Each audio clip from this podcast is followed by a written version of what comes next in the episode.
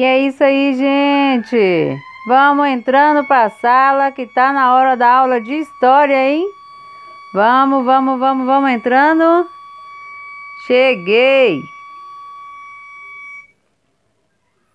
E é assim, gente, nós vamos começar a nossa aula de hoje.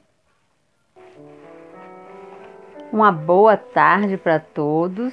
Espero que estejam todos bem, tá?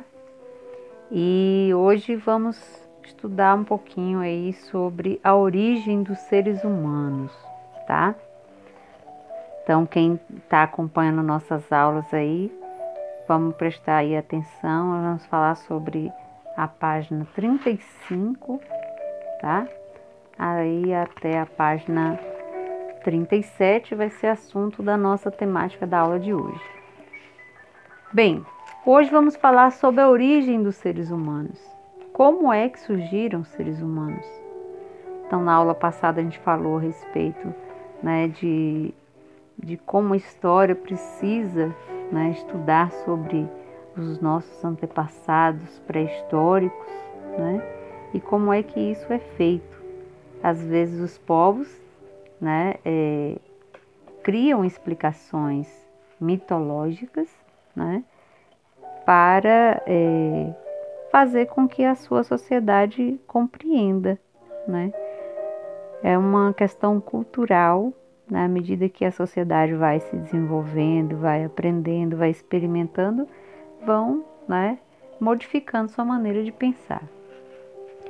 E é por isso, gente, que para a gente estudar sobre a origem dos seres humanos, é preciso que a gente compreenda que cada vez que a nossa sociedade humana ela vai buscando as soluções, vai estudando a maneira né, de fazer as coisas melhorarem em torno de si, da, do lugar em que vivem, vão também surgindo as mudanças de pensamento, tá? Então, é, vocês têm aí no livro de vocês é, que os, os povos egípcios, os povos gregos, eles é, descobrem as respostas é, que foram dadas por esses povos com relação às questões é, encontradas nos mitos. Então, cada povo né, vai dar a sua resposta para explicar quando né, surgiu, onde surgiu, como foi que surgiu os primeiros seres humanos, como é que eles se espalharam pela Terra. Então, cada povo vai tentar fazer isso através dos mitos, tá? Com o passar do tempo, esses seres humanos eles foram buscando outros, outras explicações que eles né, é, dessem maior entendimento sobre essa origem da vida, né? E explicações mais racionais, né? Então foram pesquisando outras explicações. Então, é, no mundo de hoje, que nós temos é, as explicações também científicas, né, os pesquisadores vão estudando, tentando encontrar essas explicações, nós temos também né, as, é, a outra explicação, que é a explicação científica para o surgimento da vida, para o surgimento do universo, para o surgimento do próprio ser humano, tá? Então, eu quero chamar a atenção de vocês que nós temos aí né, duas explicações aí básicas para a gente falar um pouco hoje sobre elas, tá? Aí alguém poderia pensar, o professor, então tem é, as duas explicações, qual é a verdadeira e qual é a falsa? Não existe, gente. Não existe nenhuma explicação que seja falsa, nenhuma explicação que seja verdadeira, mais, mais verdadeira do que outra, não existe. Então são explicações. Eu acredito nas duas e acredito que as duas explicações elas podem coexistir, podem existir, né? A primeira explicação, a primeira teoria é a teoria que a gente chama de criacionista e a segunda é a teoria científica, a teoria é, evolucionista, tá? Então, qual é a teoria criacionista? É aquela que nós aprendemos né, é, de acordo com a nossa crença religiosa. Como no Brasil nós temos a maioria da população de crença cristã, então, para nós, para nossa sociedade, a teoria criacionista é uma das explicações mais importantes, né, do ponto de vista religioso. Mas se nós formos de uma outra religião, de uma outra crença religiosa, fomos adeptos ao, ao candomblé, fomos adeptos ao islamismo, fomos adeptos a, sei lá, as religiões de origem indígena. Então, as explicações são outras, tá? Então, o, cria, o criacionismo, que é a teoria né, que diz que todo o universo, toda a vida das plantas, dos animais, ela é, foi criada por né, Deus. Então se baseia na fé a teoria criacionista. Todas as pessoas que têm fé e acreditam né, que tudo que, que existe hoje no mundo, que existe na, na, na nossa, é, no nosso universo, foi criada por Deus, né, um ser sobrenatural, superior né, a nosso entendimento, a nossa força e criou todas as coisas, tá? Então, no mundo ocidental, né, que é, é, tem as tradições aí judaicas, tem né, a, a, a tradição do cristianismo, a teoria criacionista, ela está muito vinculada com as explicações que nós temos no livro do Gênesis, né? Então, o livro do Gênesis é o primeiro livro da Bíblia e que integra o, o, chamado Antigo Testamento, tá bom? Então, nessa atividade que nós vamos fazer hoje, nós vamos, vamos ter justamente essa atividade para ser feita utilizando a Bíblia, tá? Então, de acordo com a narrativa bíblica, Deus levou sete dias para criar o mundo. No primeiro dia, criou o céu, criou a terra e a luz. No segundo, criou o firmamento, o qual ele deu o nome de céu. No terceiro, criou a terra seca, as plantas e as árvores frutíferas. No quarto dia, criou o sol e criou as estrelas né, que estão no céu. No quinto e no sexto dia, criou as aves e os animais marinhos e os animais terrestres. E também criou o ser humano. Né?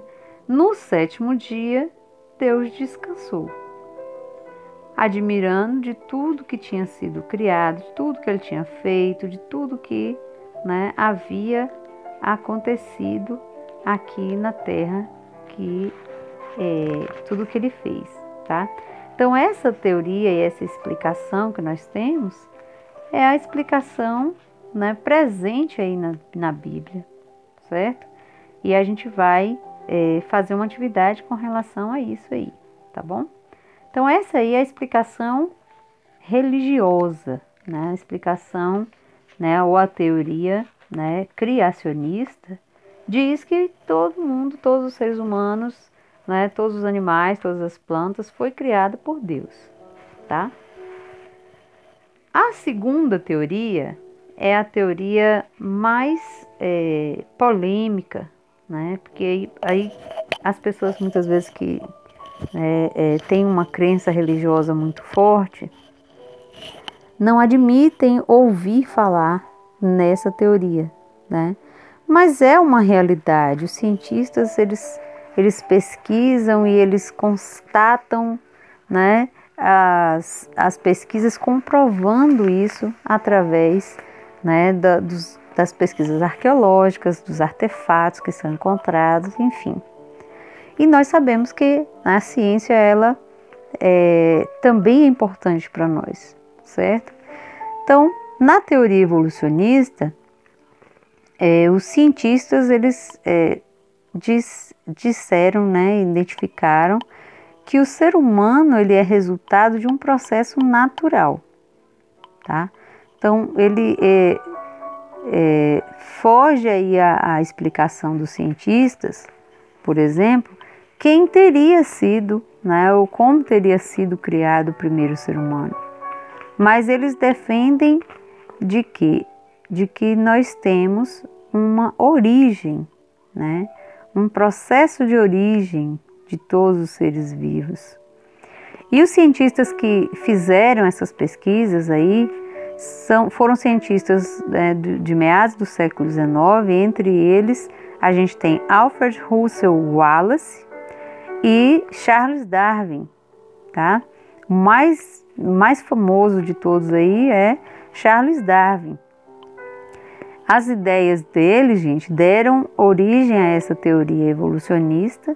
Né? Charles Darwin foi um homem que ele viajou em navios por, diversas, é, é, diversos continentes aí e foi estudando, foi comparando, estudando as plantas, comparando as espécies de animais dessas diferentes regiões por onde ele passou, que ele percebeu que tinha né, alguns animais aí, plantas muito semelhantes em regiões completamente diferentes. Então ele começou né, a fazer esses, essas pesquisas. Também coletou fósseis, percebeu a semelhança entre os organismos extintos e vivos né? Então percebeu que alguns, é, é, alguns animais aí eles têm características muito parecidas, certo?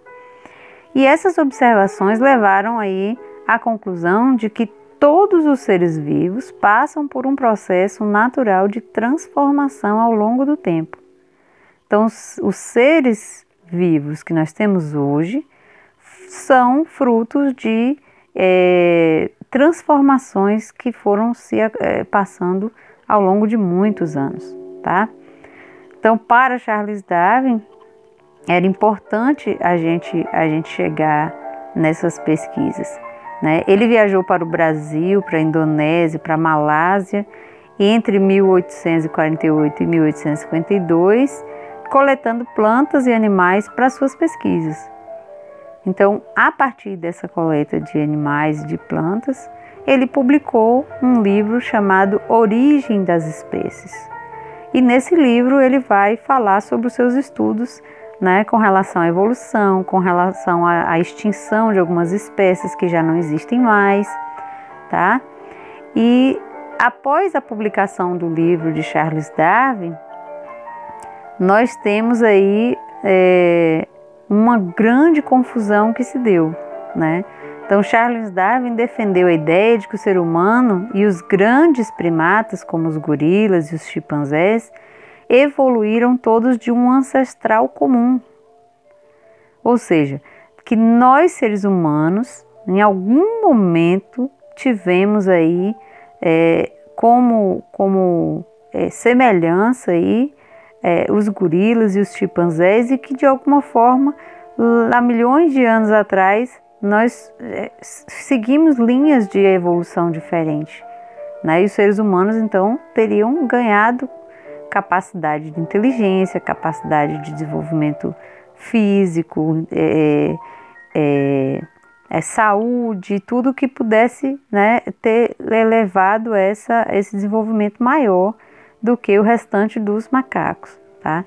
Então, isso não quer dizer que Charles Darwin diz que nós somos né, é, parentes ou que nós somos descendentes né, ligados diretamente aí aos macacos. Não foi isso.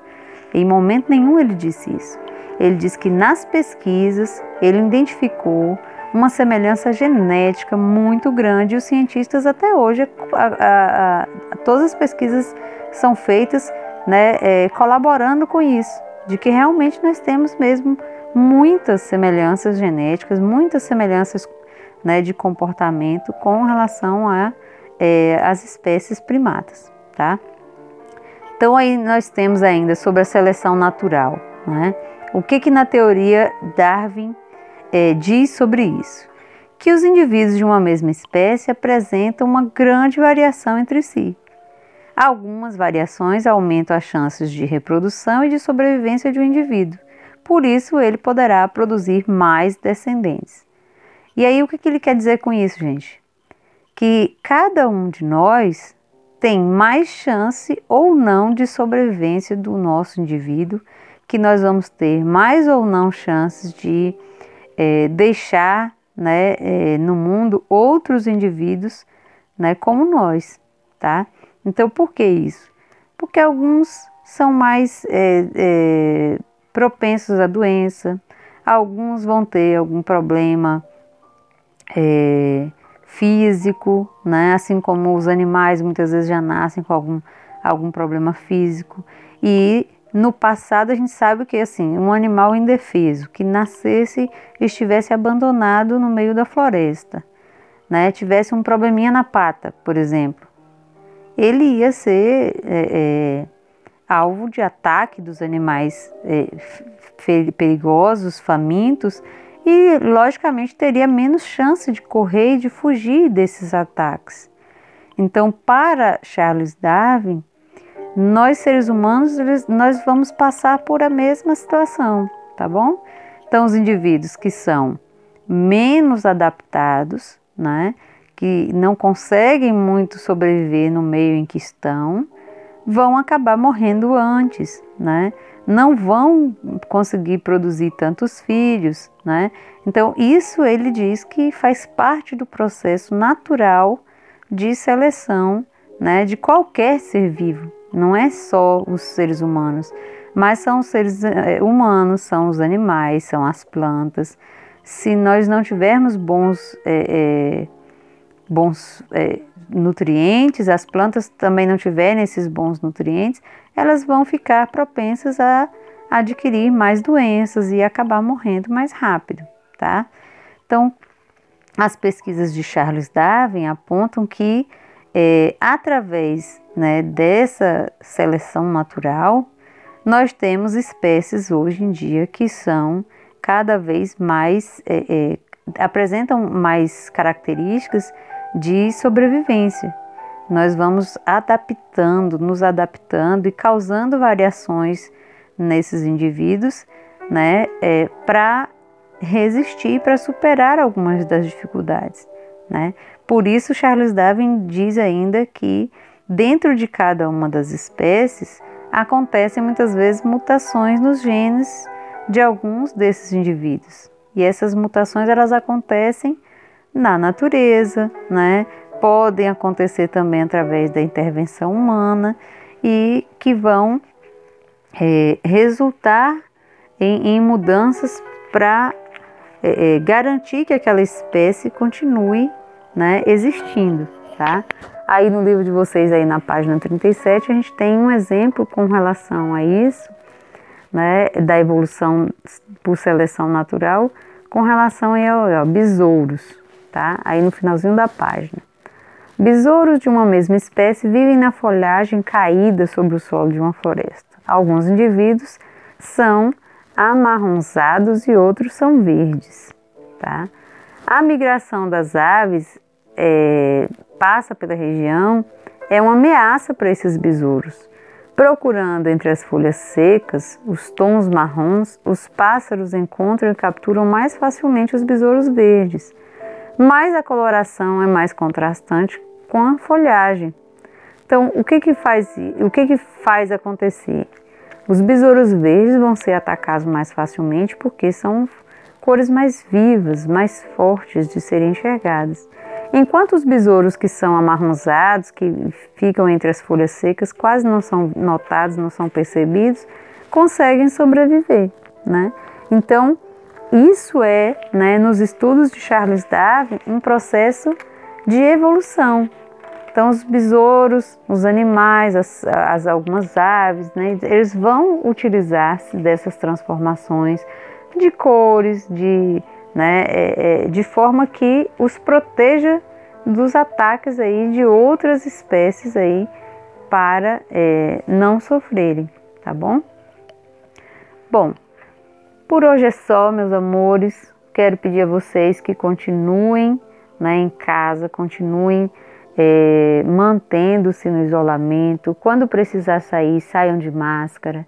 Um beijo no coração. Não deixem de fazer atividade, não. Na próxima semana eu vou começar a fazer aí as ligações aí para cada, cada um de vocês aí para me dar uma olhadinha né, em vocês, ver como é que vocês estão, tá? Um beijo grande. Tia Márcia tá morrendo de saudade. Fiquem em casa, fiquem com Deus. Até a próxima, tá? Beijo.